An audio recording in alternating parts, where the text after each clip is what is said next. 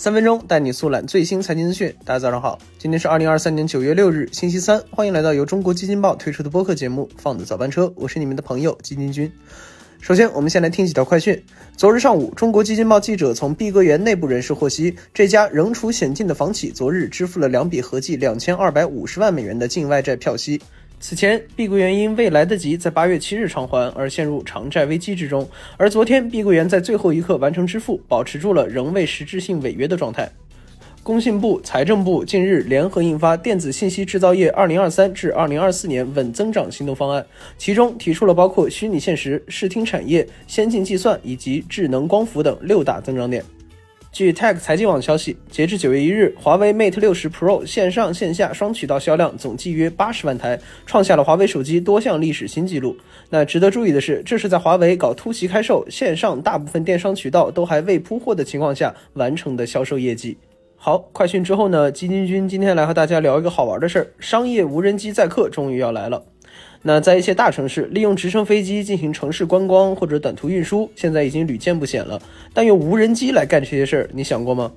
今年七月，在深圳宝安举行的低空经济投资推介会上，深圳市宝安区政府发布了低空经济产业规划及相关产业发展的一揽子扶持措施。那金军先解释一下哈，低空一般指距离地面一千米以内的空域，低空经济指的是在低空空域以有人或无人驾驶航空器带动相关领域的经济活动。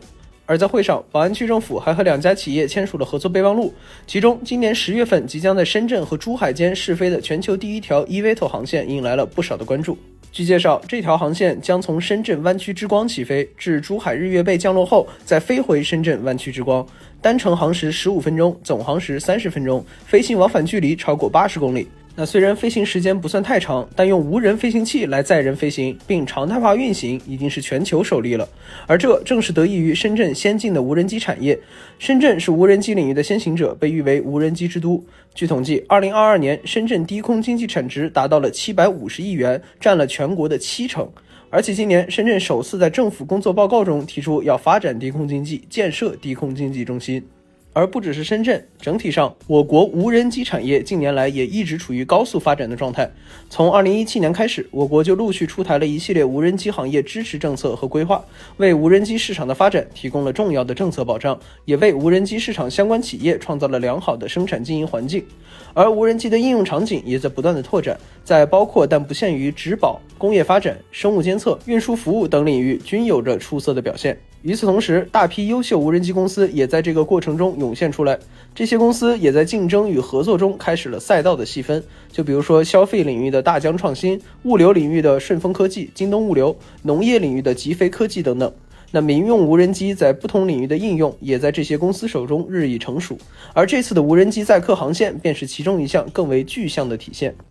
事实上，无人机未来在各个行业中仍然有着很大的发挥空间。因此，继续优化无人机的各项硬件，并提升无人机相关软件的智能程度，仍然会是各家科学技术开发团队未来很长一段时间主攻的方向。而这样一种促进作用，也在为整个无人机产业发展带来不断的突破和新生力，推动无人机行业持续向上。那基金君也相信，在政策的有力支持和公司的持续研发下，无人机的应用场景也会拓展得更为广阔。而一个月后的这次试飞，很有可能就是我们无人机行业迈入应用新阶段的开始。就让我们一起期待吧。